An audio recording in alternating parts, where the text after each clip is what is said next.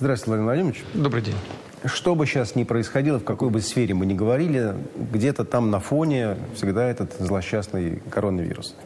Что вы думаете про пресловутую вторую волну, которую очень-очень многие боятся?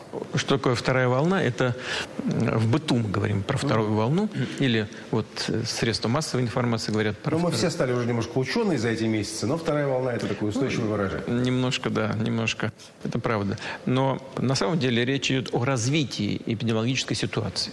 Специалисты э, больше всего предлагают употреблять вот эту терминологию. Ну, вот в Европе развитие, цифры пошли наверх. По ну, понятно почему. Это же очевидная вещь, это лежит на поверхности. Курортный сезон, большое количество э, людей на пляжах, скопление людей И в барах, в ресторанах.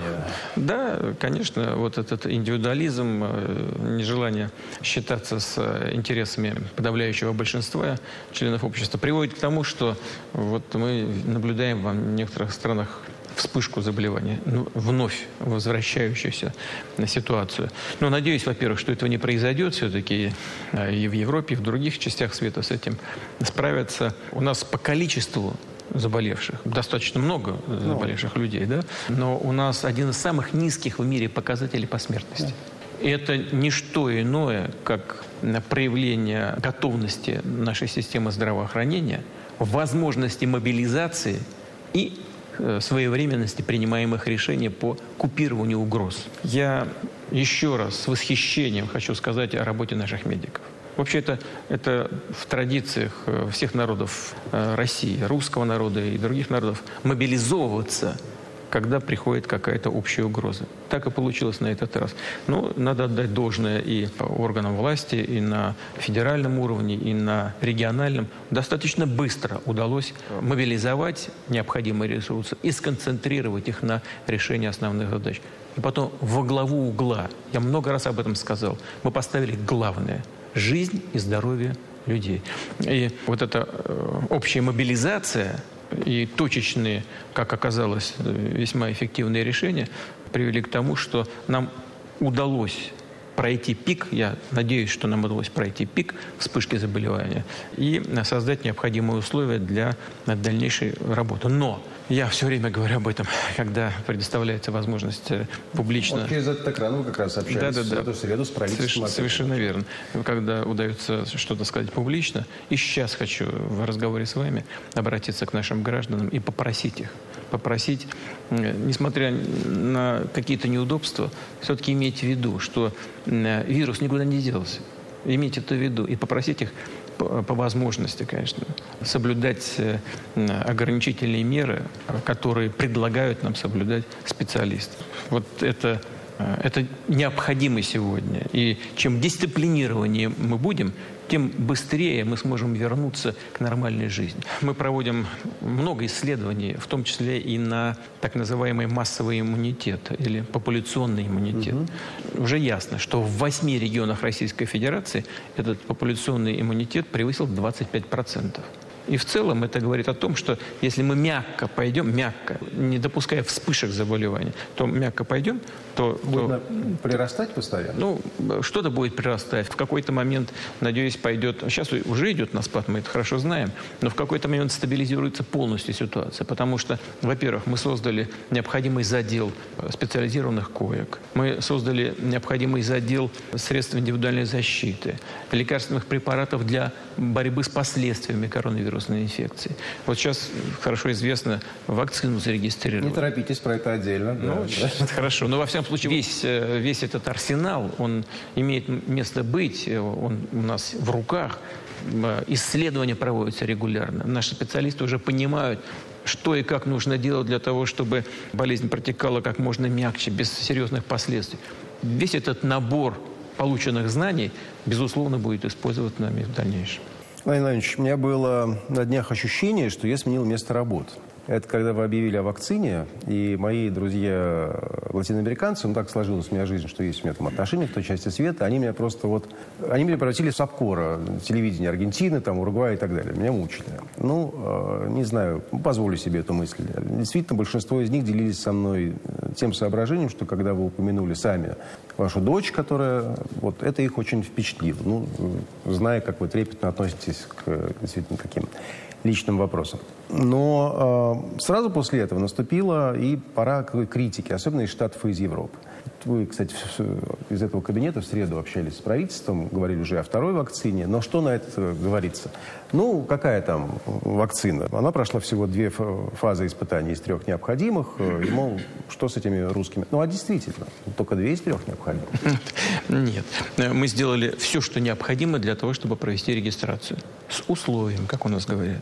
А это условие дальнейшее исследование этого препарата в ходе его массового применения. Так что мы э, сделали это в строгом соответствии с российским законом. А российские законы э, вполне соответствуют и той мировой практике, и нормативному регулированию, которое принимается и в других странах. Мы прошли и доклинические, и клинические испытания на животных, и на добровольцах. И совершенно очевидно сегодня для наших специалистов, что эта вакцина формирует устойчивый иммунитет, а появляются антитела, как у, моей дочери появились, э, и она безвредна слава богу, и дочка моя чувствует себя хорошо. Она, кстати, советовалась с вами, не советовалась? Ну, взрослый человек, понятно. Она взрослый человек, она просто сказала, что она приняла такое решение. Доброволец или она часть? Ну, как доброволец, да, конечно.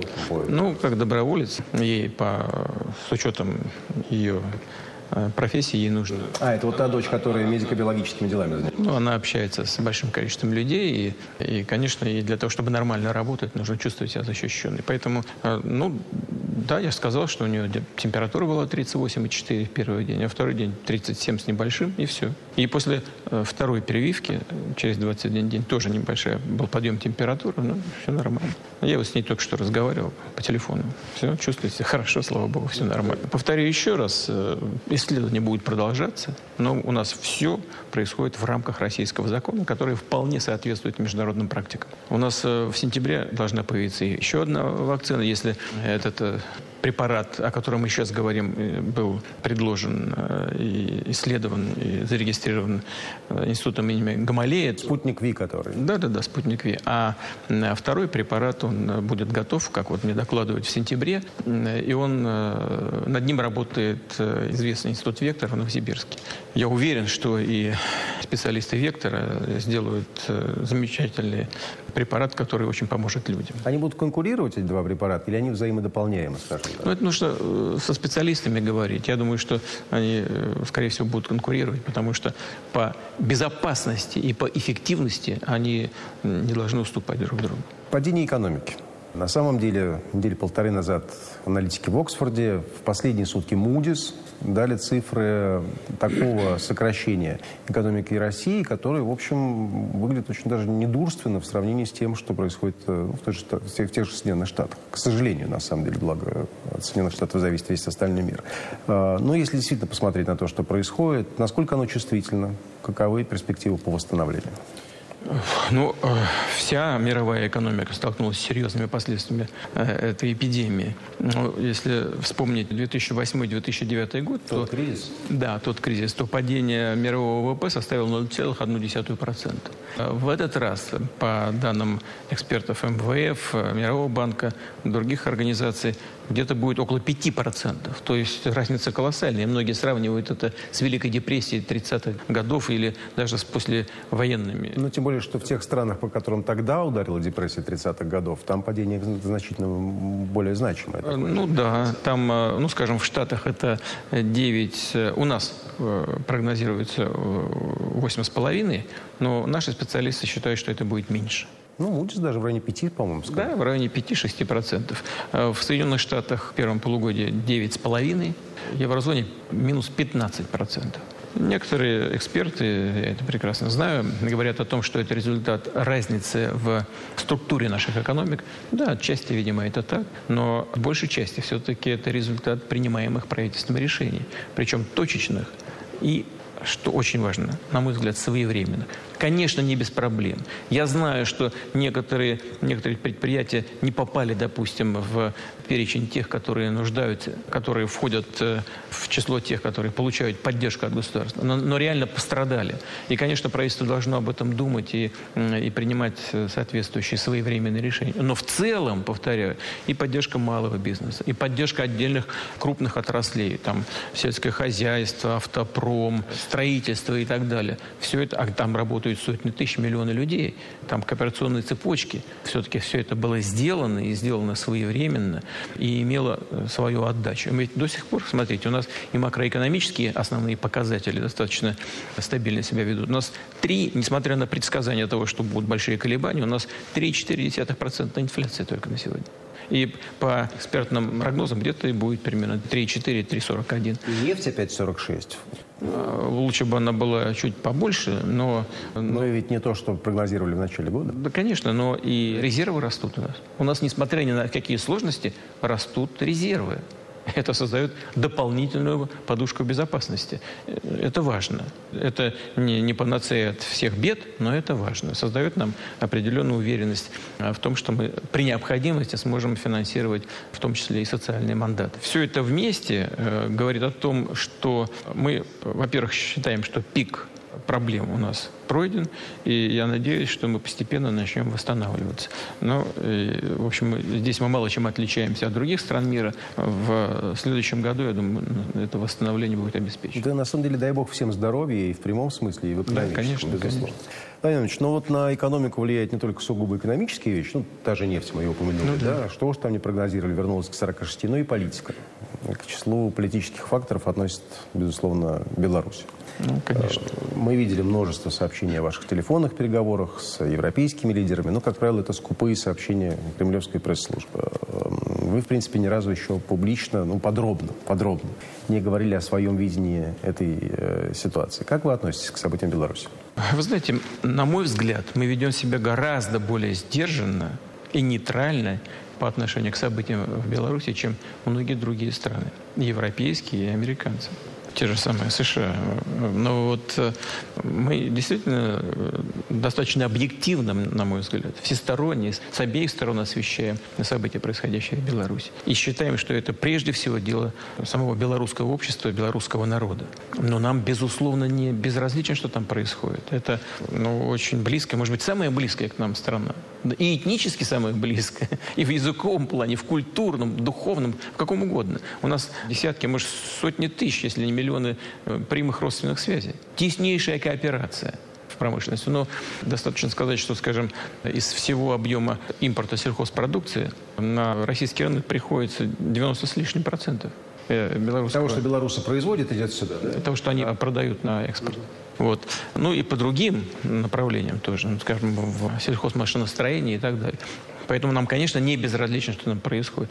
Но это прежде всего дело белорусского народа. И мы исходим из того, что всем участникам, э, участникам этого процесса хватит здравого смысла спокойно, без, без крайностей, найти выход. Конечно, если люди вы, вышли на улицу, надо, все должны, это, должны с этим считаться, ну, слышать это, реагировать. Ну, кстати говоря, президент Беларуси ведь он и сказал, что он э, готов рассмотреть возможность проведения конституционной реформы, принятия новой конституции, проведения новых выборов и парламента, и президентских выборов на основе этой новой конституции. Но за рамки действующей конституции нельзя выходить. И вы обратили внимание, что Конституционный суд Беларуси э, вынес решение, что создание каких-то надконституционных, не предусмотренных основным законом страны органов, которые пытаются перехватить власть, абсолютно недопустимо. И с этим трудно не согласиться. Я посмотрел, что пишут за границей о Беларуси. И сейчас, кстати, не про идеологию, а просто про фактологию. Очень многие статьи за границей про белорусские события сопровождаются внизу справкой. Что это такое Беларусь? Где это? Ну, потому что для многих это где-то очень действительно далеко, в отличие от, в отличие от россиян. И, конечно, в России э, мы помним о событиях не только после выборов, но и до выборов. Ну, в частности, о 33 постояльцах пансионата «Белорусочка» российских граждан, которых э, задержали. Владимир Владимирович, на ваш взгляд, кто здесь в чей капкан попал? Ну, сейчас это очевидно.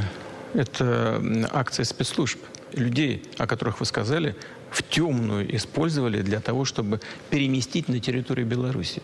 Поставив перед ним совершенно легальные цели, они должны были, как им сказали, выехать э, в третьи страны, там, в Латинскую Америку, на Ближний Восток, просто для абсолютно легальной работы. На самом деле их затащили на территорию Беларуси и представили в качестве э, возможной ударной силы для раскачивания ситуации в ходе предвыборной кампании что абсолютно не соответствовало действительности. Люди, повторяю еще раз, ехали на работу в третью страну. Их просто заманили туда, перетащили через границу. Наши пограничники-то их не выпускали, кстати говоря. Они же не, не могли въехать. Но по поддельным документам их по, фактически везли. Украинские спецслужбы? Операция это украинских э, спецслужб совместно с американскими. Это сейчас это достоверно известно. Ну, да, не, не, некоторые участники этого процесса, ну или так наблюдатели, люди хорошо информированные, они даже не скрывают теперь это. Значит, мне повезло, я считаю, в журналистской карьере. И у меня трижды были обстоятельные интервью с Александром Григорьевичем Лукашенко, но уж вы его знаете намного лучше. В этой связи я хотел вам процитировать то, что Александр Григорьевич сказал после одного из созвонов с вами. Да, пожалуйста. Он сказал, что когда речь идет о военной составляющей, у нас есть договор с Российской Федерацией в рамках союзного государства и ОДКБ, ну, то есть Организация договора о коллективной безопасности, и как раз эти моменты подходит под этот договор. А до этого он говорил о том, что договорился с вами об оказании помощи Минску при первом запросе. Вот эти моменты, mm-hmm. это что имеется в виду? Нет необходимости здесь что-то скрывать. Действительно, в рамках союзного договора, договора о союзном государстве и в рамках э, договора о коллективной безопасности ОДКБ, там есть соответствующие статьи, которые говорят о том, что все государства, члены этих организаций, в том числе и союзного государства, там всего только два государства-участника, Россия и Беларусь, должны оказывать друг другу помощь и в защите суверенитета, внешних границ, и в защите стабильности. Там так и написано. А, значит, в этой связи, конечно, у нас есть обязательства перед Беларусью. И Александр Григорьевич Лукашенко Лукашенко так и поставил вопрос. Он поставил вопрос о том, что хотел бы, чтобы мы оказали при необходимости ему соответствующую помощь. Я сказал, что Россия исполнит все свои обязательства. Э, Александр Григорьевич попросил меня сформировать определенный резерв из сотрудников правоохранительных органов. И я это сделал. Но мы договорились также, что он не будет использован до тех пор, пока ситуация не будет выходить из-под контроля. И когда экстремистские, я хочу это подчеркнуть, элементы до тех пор не будут использоваться, пока экстремистские элементы, не прикрываясь политическими лозунгами не, не перейдут определенных границ и не, не приступят просто к разбою, не начнут поджигать машины, дома, банки, пытаться захватывать административные здания и так далее. Но мы в разговоре с Александром Григорьевичем пришли к выводу о том, что такой необходимости сейчас нет. И, надеюсь, ее не будет.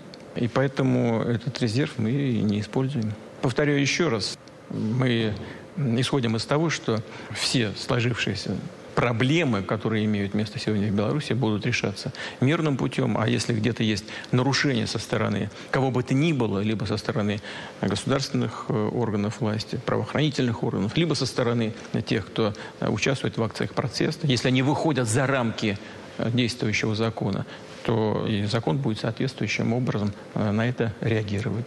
Ко всем закон должен относиться одинаково.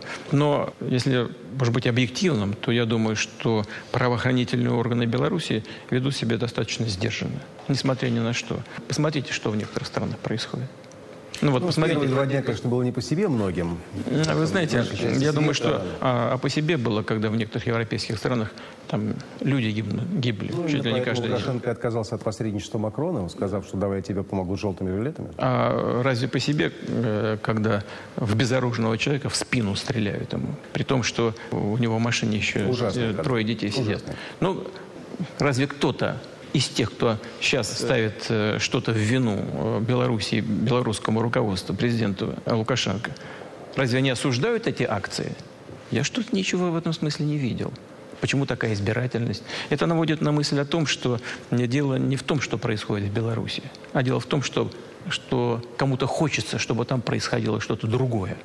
Хотят влиять на эти процессы э, и добиться каких-то решений, которые соответствуют, как думают эти люди, их политическим интересам. Поэтому, повторяю еще раз, э, все-таки в целом ситуация сейчас э, выравнивается, и я надеюсь, что все проблемы, а они, конечно, есть, иначе люди бы на улицу не выходили, это совершенно очевидная вещь, что они будут решаться в рамках конституционного поля, в рамках закона и мирными средствами. Спасибо, Владимир Владимирович.